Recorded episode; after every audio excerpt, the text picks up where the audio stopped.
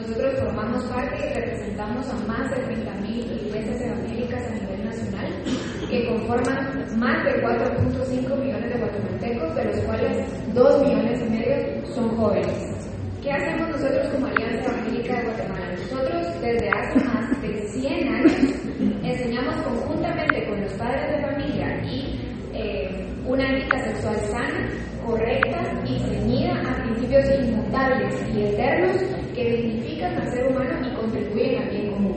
Señores diputados, la Alianza Evangélica de Guatemala no se opone en ningún momento a la educación sexual. Creemos que es necesaria para guiar a los jóvenes a vivir una, una vida bajo una libertad responsable que honra a sus padres.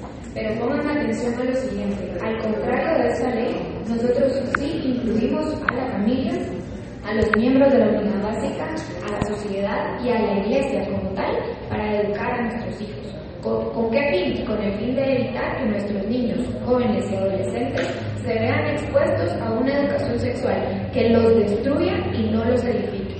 Es innegable la realidad social que estamos viviendo como guatemaltecos. Hay un factor común entre todas las organizaciones que nos hemos manifestado y este es que todos, incluyéndolos a ustedes, buscamos proteger a nuestros niños, adolescentes y jóvenes.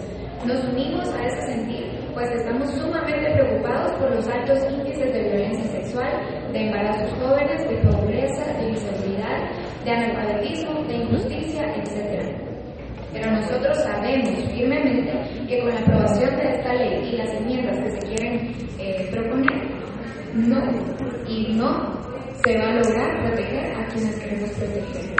La ley en ningún momento fortalece instituciones relevantes para la juventud, tampoco fortalece el sistema de salud, al contrario, le quiere quitar del presupuesto al Ministerio de Salud para promover algo que no va a fortalecer a nuestros jóvenes y mucho menos fortalece el sistema de educación. Por lo tanto, señores diputados, ¿se protege a quienes queremos proteger? No, es innegable que no se los protege. Al contrario, esta ley atenta en contra de la familia, de la libertad de religión, del derecho a la vida, atenta contra la libertad y objeción de conciencia de los jóvenes, el derecho a la libre expresión y el derecho constitucional de los padres de escoger la educación y el contenido de esta educación para sus hijos.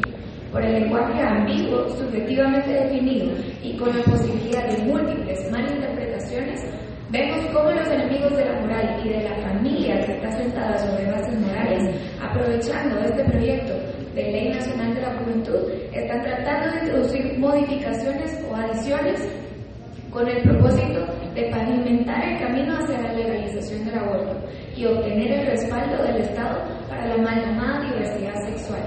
Estas organizaciones que nuevamente denunciamos nos han tratado de silenciar y antidemocráticamente excluir del proceso democrático, ignorando que los jóvenes en su mayoría profesan una fe cristiana. Pues la familia es el primer bastión de defensa de la juventud ante las corrosivas ideologías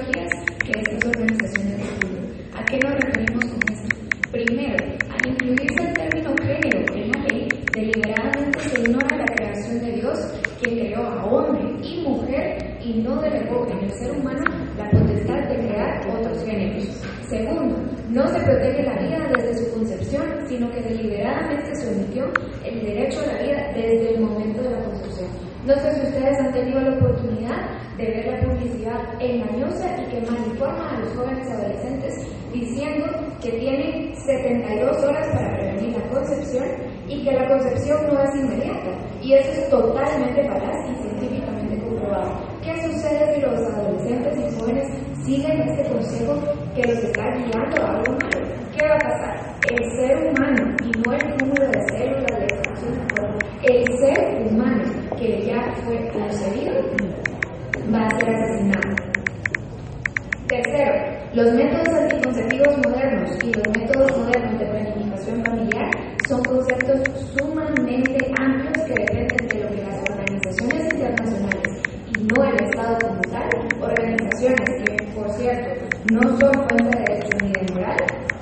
a decidir cuál es el contenido de los mismos. Esto implicará dejar la puerta tan abierta para que sea alguien más quien diga que sí y que no es un método anticonceptivo. Pero bien se dice que en la lentitud de todo, no todo es conveniente.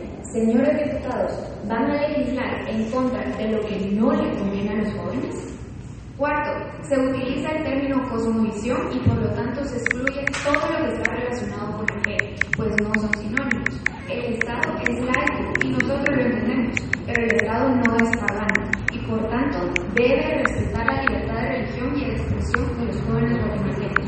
Quinto, esta ley crea un poco más de corrupción y de burocracia creando una Secretaría Nacional de la Juventud que por cierto tiene las mismas atribuciones y funciones que el y es decir que estamos copiando un modelo que a todas luces ha resultado desde su creación ineficiente. Por favor, y esto se lo pedimos con el corazón abierto, no utilicen a los niños, adolescentes y jóvenes como el vehículo para introducir intereses de políticas internacionales destructivas y peligrosas que atentan contra la vida y la familia. Esta no es una postura extremista, no es una postura radical mucho menos es una postura retrógrada. Todo está respaldado por el ejemplo de los países que abrazaron el derecho a la educación integral de la sexualidad y cuyas consecuencias no son las que les prometen, pues en estas naciones ya cuentan con la legalización del aborto, idolatrado como el principal método moderno anticonceptivo y de planificación familiar, con un triste invierno demográfico y con altos niveles de fragmentación familiar. Creen que se han reducido los índices de embarazo adolescentes, de violaciones sexuales, de analfabetismo, de pobreza, de injusticia o de suicidios juveniles? No. La educación integral de la sexualidad no es la fórmula mágica que soluciona todos nuestros problemas. Al contrario, han aumentado estos índices debido a la irresponsabilidad del contenido de, dicha educación integral de la sexualidad. Han llegado al extremo de desvalorizar la vida humana, reduciendo esta a una simple decisión. Han convertido a los niños en propiedad del Estado y han permitido que sus generaciones se vean envueltas en un desprendimiento familiar de los valores morales y de los jóvenes mismos y de lo más importante, de Dios.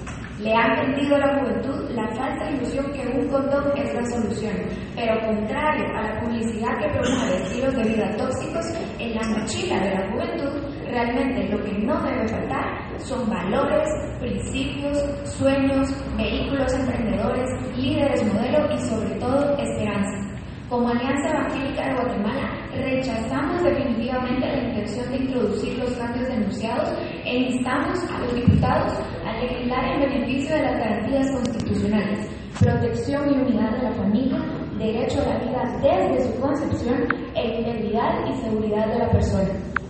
Guatemala se merece algo mejor, esta generación se merece algo mejor y las futuras generaciones se merecen algo mejor.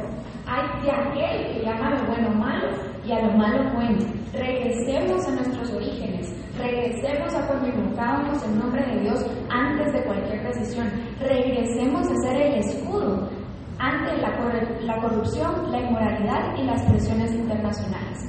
El libro de Proverbios señala, sabiamente señala, donde no hay dirección sabia, caerá el fuego, mas en la multitud de consejeros hay bueno, que Dios los bendiga a ustedes, que Dios los bendiga a Guatemala y por favor sean sabios al momento de tomar decisiones. Gracias.